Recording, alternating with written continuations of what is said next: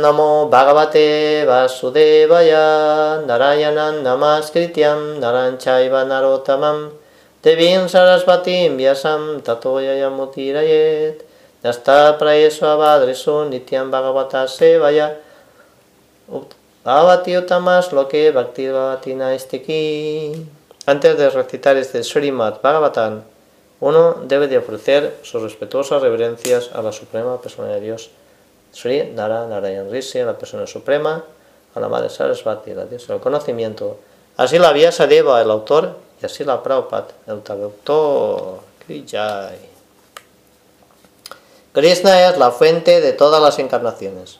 Sutta Uvacha Yagrije Paurusan Rupam Bhagavan Mahat Adivit Sambutan Sodasakalam Adaulokat Sisiksaya Sutta dijo, al principio de la creación, el Señor se expandió primero en la forma universal Purusa y manifestó todos los ingredientes para la creación material. Y así pues, en el comienzo ocurrió la creación de los 16 principios de la acción material. Esto tenía por objeto crear el universo material. Significado. La Bhagavad Gita declara que la persona de Dios y Krishna mantiene estos universos materiales mediante la extensión de sus expansiones plenarias. De modo que esta forma purusa es la confirmación del mismo principio, la personalidad de Dios original, Vasudeva. El señor Krishna, quien es famoso como el hijo del rey Vasudev, el rey Nanda, está colmado de todas las opulencias, todas las potencias, toda la fama, toda la belleza, todo el conocimiento y toda la renunciación. Parte de sus opulencias se manifiesta como el Brahman impersonal y parte de sus opulencias se manifiestan como Paramatma. Este aspecto purusa de la misma persona de Dios y Krishna es la manifestación Paramatma original del Señor. Existen tres aspectos purusa en la creación material. Y esta forma, a quien se conoce como el Karano Nakasai Vishnu, es la primera de las tres.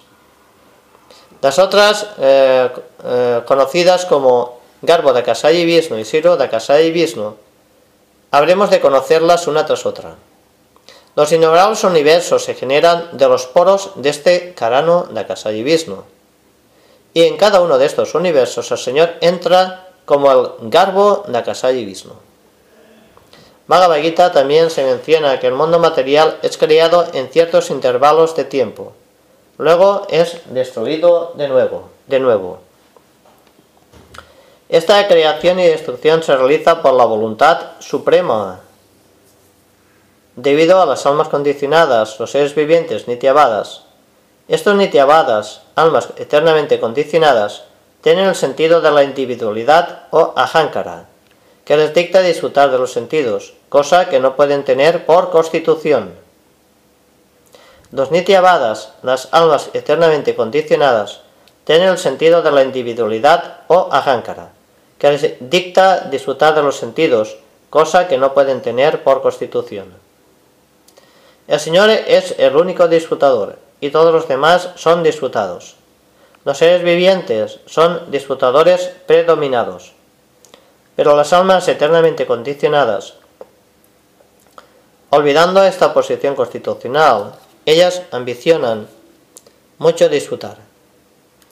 En el mundo material, se les da a las almas condicionadas la oportunidad de disfrutar de la materia, y a la vez se les da la oportunidad de entender su verdadera posición constitucional.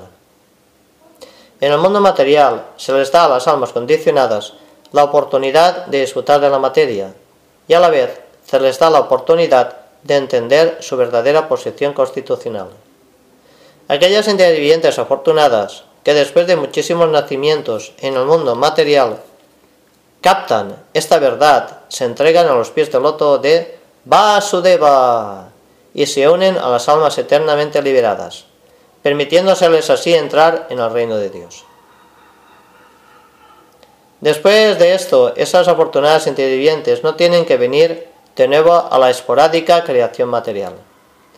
Mas aquellos que no pueden captar esta verdad constitucional se funden de nuevo en el Mahatattva, en el momento de la aniquilación de la creación material. Cuando la creación se monta de nuevo, este Mahatattva vuelve a dejarse en libertad. El Mahatattva contiene todos los ingredientes de las manifestaciones materiales, incluyendo almas condicionadas. Dicho Mahatattva se divide primero en 16 partes, o sea, 5 elementos materiales burdos, 11 instrumentos funcionales o sentidos. Y es como una nube en el cielo claro. En el cielo espiritual, la refulgencia Brahman se difunde por todas partes. Y todo el sistema deslumbra con luz espiritual.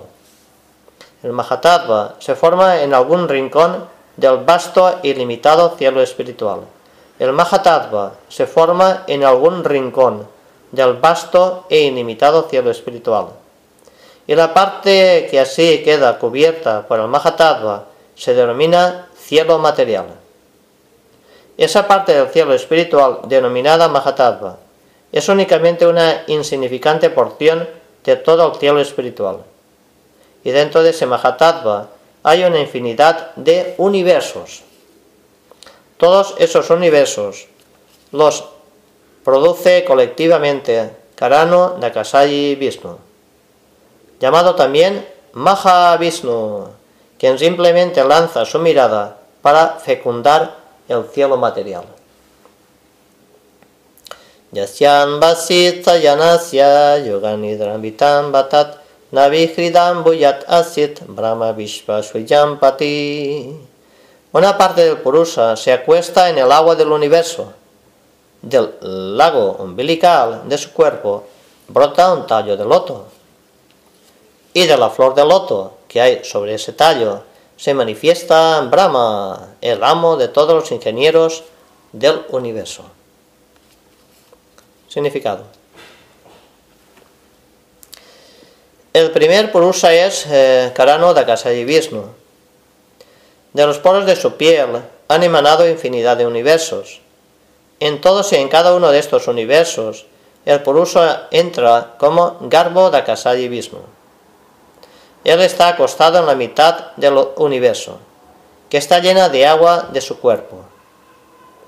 Del ombligo de Garbo Dakasayi Vishnu ha brotado un tallo de la flor de loto, que es el lugar natal de Brahma, el padre de todos los seres vivientes el amo de todos los semidioses ingenieros que se dedican al diseño, funcionamiento perfecto del orden universal. Dentro de este tallo del loto hay 14 divisiones de sistemas planetarios. Y los planetas terrenales están situados en el medio. Hacia arriba hay otros sistemas planetarios que son mejores, y el sistema más elevado se denomina Brahmaloka o Satya Loka. Por debajo del sistema planetario terrestre hay siete sistemas planetarios inferiores, habitados por los asuras, o seres vivientes materialmente similares. A partir de Garbo Dakasayi Vishnu ocurre la expansión Siro Dakasayi Vishnu, que es el paramatma colectivo de todos los seres vivientes. Él recibe el nombre de Hari y a partir de él se expanden todas las encarnaciones que hay en el universo. Por lo tanto, se concluye que el Purusa Avatar se manifiesta en tres aspectos. Primero, Karano Dakasai Vishnu, que crea, que crea en el Mahatattva al conjunto de los ingredientes materiales. Segundo, Garbo Dakasai Vishnu, que entra en todos y en cada uno de los universos. Tercero, Siro Dakasai Vishnu, es Paramatma, el paramatma de todo objeto material orgánico e inorgánico. Aquel que conozca estos tres aspectos plenarios de la persona de Dios, conoce a Dios correctamente. Y en consecuencia, el conocedor se liberará de la condición material en la forma de nacimiento, la muerte, la vejez y las enfermedades, tal como se confirma en el Srimad Bhagavad Gita. En este sloka se resume lo referente a Mahavishnu. El Mahavishnu se acuesta en alguna parte del cielo espiritual por su propio y libre albedrío. Así pues, él se acuesta en el océano Karana. desde donde lanza una mirada a la naturaleza material, y el Mahatma se crea de inmediato. Electrizada así por el poder del Señor, la naturaleza material crea al instante infinidad de universos.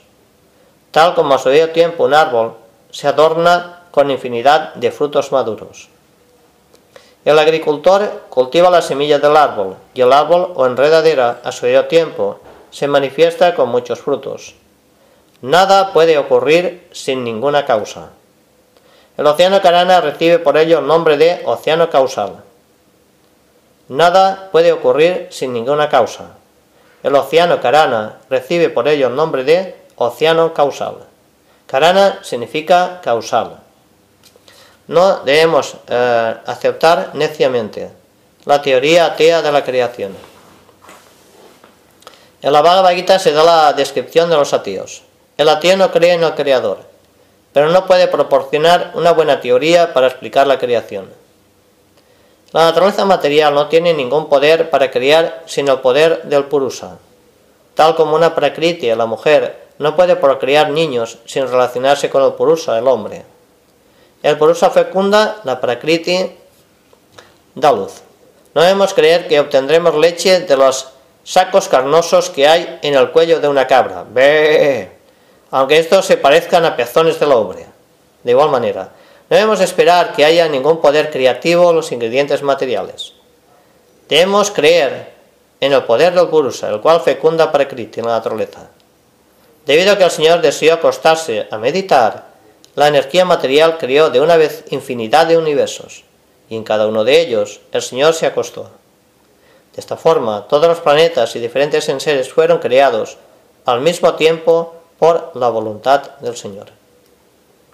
El Señor tiene potencias ilimitadas y por ende puede actuar como guste mediante un planeamiento perfecto, aunque personalmente Él no tiene obligación de hacer nada.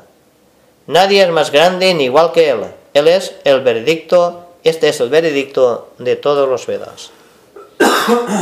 Yasya vasaya santanais kalpitot lokavistarat tadvad bhagavato rupan sadvan orjitam se cree que todos los sistemas planetarios universales están situados sobre el extremo y extenso cuerpo del Purusa, pero él no tiene nada que ver con los ingredientes materiales creados. Su cuerpo se halla eternamente en estado de existencia espiritual, por excelencia. Significado. El concepto de Virat Rupa, Vispa Rupa, de la suprema verdad absoluta, está hecho especialmente para el neófito, quien difícilmente puede pensar en la forma trascendental de la persona de Dios. Para él, una forma significa algo de este mundo material. Por consiguiente, al principio es necesario un concepto opuesto acerca del absoluto, para así poder concentrar la mente en la extensión del poder del Señor. Como se dijo anteriormente, el Señor extiende su potencia en la forma de Mahatattva el cual incluye todos los ingredientes materiales. La extensión del poder por parte del Señor y el propio Señor en su forma personal son uno en un sentido, pero al mismo tiempo el Mahatattva es diferente del Señor. Por tanto, la potencia del Señor y el Señor son simultáneamente diferentes e idénticos. El concepto de Virarupa, especialmente para el impersonalista, es idéntico a la forma eterna del Señor. Esa forma eterna del Señor existe desde antes de la creación del Mahatattva. Y aquí se hace énfasis en el hecho de que por excelencia la forma eterna del Señor es espiritual, trascendental a las modalidades de la naturaleza material. La propia forma trascendental del Señor se manifiesta mediante su potencia interna y la formación de sus múltiples manifestaciones de encarnaciones tienen siempre la misma calidad trascendental, sin ningún vestigio del Mahatarpa. Pasyantiado rupan abadra chaksusam sahasa padurut ujananat butam sahasa murda sabanaksit nasikam sahasa mauliam barat kundalo. Los devotos con sus ojos perfectos ven la forma trascendental del Purusa que tiene miles de piernas, muslos, brazos, caras, todos ellos extraordinarios. En ese cuerpo hay miles de cabezas, orejas, ojos y narices, decorados con miles de yelmos, refulgentes aretes y adornados con guirnaldas. Significado por Señora Gracias y la Propata. Con nuestros actuales sentidos materializados no podemos percibir nada del trascendental Señor. Nuestros actuales sentidos tienen que ser corregidos mediante el proceso del servicio devocional. Entonces el propio Señor quedará desvelado ante nosotros. Bhagavad Gita se confirma que el trascendental Señor puede ser percibido únicamente mediante el servicio devocional puro. En los Vedas se confirma que únicamente el servicio devocional puede llevarlo uno al lado del Señor, que únicamente el servicio devocional puede revelarlo a Él. En la Brahma Sanjita también se dice que el Señor siempre puede ser visto por los devotos cuyos ojos han sido ungidos con el tinte del servicio devocional. Así pues, para recibir información acerca de la forma trascendental del Señor, tenemos que acudir a las personas que verdaderamente lo han visto con ojos perfectos, ungidos con servicio devocional. En el mundo material tampoco vemos siempre las cosas con nuestros propios ojos. A veces eh, vemos a través de experiencias de aquellos que verdaderamente han visto o han hecho cosas. Si este es el proceso para experimentar lo que es un objeto mundano, puede aplicarse más perfectamente al asunto trascendental. De modo que únicamente con paciencia, con perseverancia, puede uno comprender la materia trascendental referente a la verdad absoluta y sus diferentes formas. Para los neófitos, él no tiene forma, pero para el servidor experto, él tiene forma trascendental.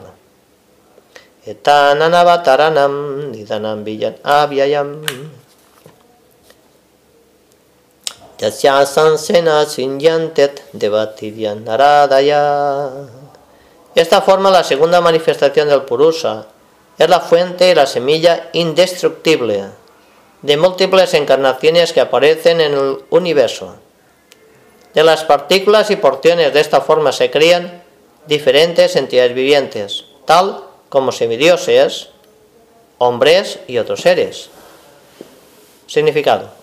El Purusa, después de crear infinidad de universos en el Mahatattva, entró en cada uno de ellos como el segundo Purusa. Garbo Dakasayi Vishnu. Cuando él vio que dentro del universo solo había oscuridad y espacio sin lugar para descansar, él entonces llenó la mitad del universo con agua de su propia transpiración y se acostó en esa misma agua. Hmm.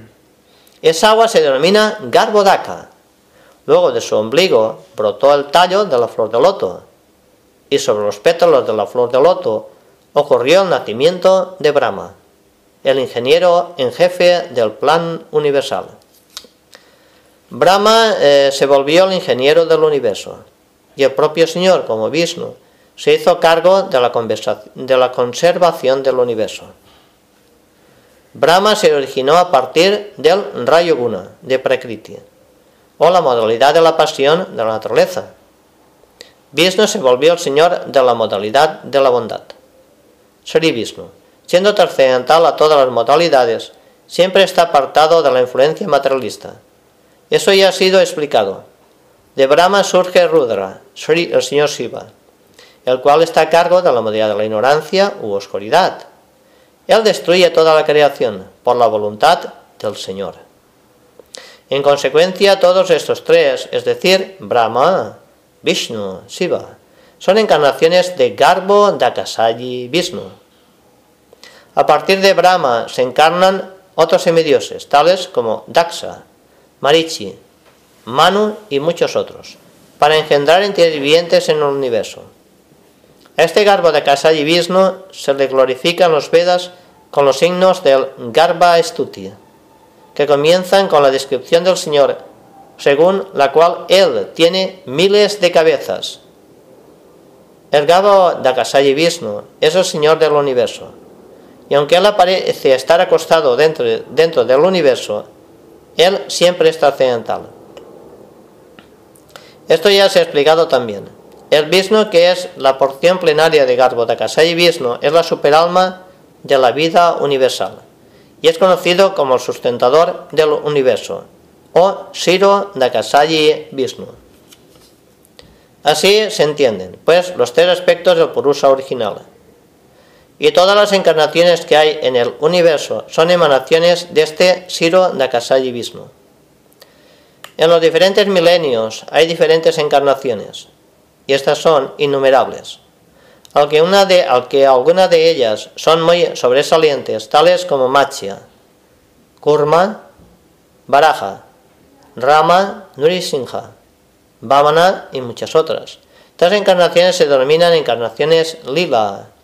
Luego hay encarnaciones cualitativas tales como Brahma, Vishnu y Siva, o el señor Rudra, que se hacen cargo de las diferentes modalidades de la naturaleza material.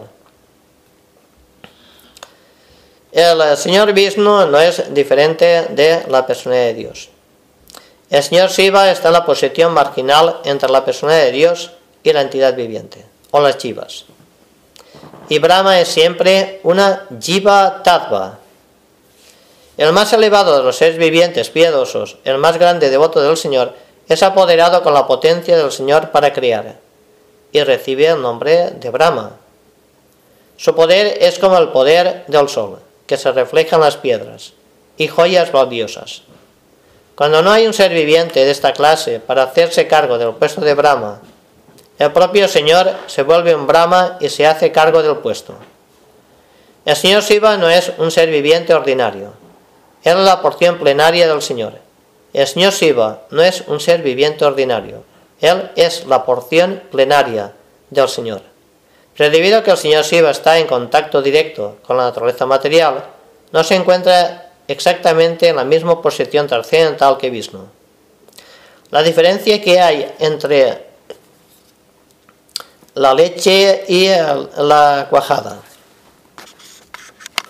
La cuajada no es más que leche, mas aún así no puede ser utilizada en lugar de la leche. Las siguientes encarnaciones son los manus. Durante el transcurso de un día de vida de Brahma, que se calcula que abarca, que abarca 4.300.000 por mil de nuestros años solares, y hay 14 manos. Por consiguiente, en un mes de Brahma hay 420 manos. En un año de Brahma hay 5.040 eh, manos. Brahma vive 100 años de su tiempo. En consecuencia, en el periodo que dura la vida de Brahma hay 5.040 por 100, o 504.000 manos. Existe infinidad de universos, con un Brahma en cada uno de ellos. Existen infinidad de universos con un Brahma en cada uno de ellos. Y todos ellos son creados y aniquilados durante el periodo respiratorio del Purusa. Por lo tanto, uno puede sencillamente imaginarse cuántos millones de manos hay durante una respiración del Purusa. Los manos sobresalientes de este universo son los siguientes: Yagya como Svayambhuva Mano, Vivu como Svaruchisa Mano, Satyasen como Utama Mano, Hari como Tamasa Mano, Vaikunta como Raivata Mano, Ajita como Chaksusa Mano, Vamana como Vaisvasvata Mano, que es la era actual la que rige Vaisvavata Mano.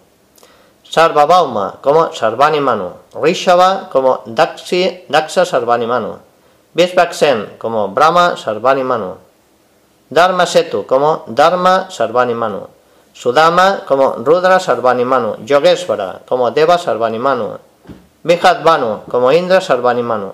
Estos son los nombres de un conjunto de 14 manos que abarcan 4.300 mil millones de millones de millones de años solares, tal como se describió anteriormente.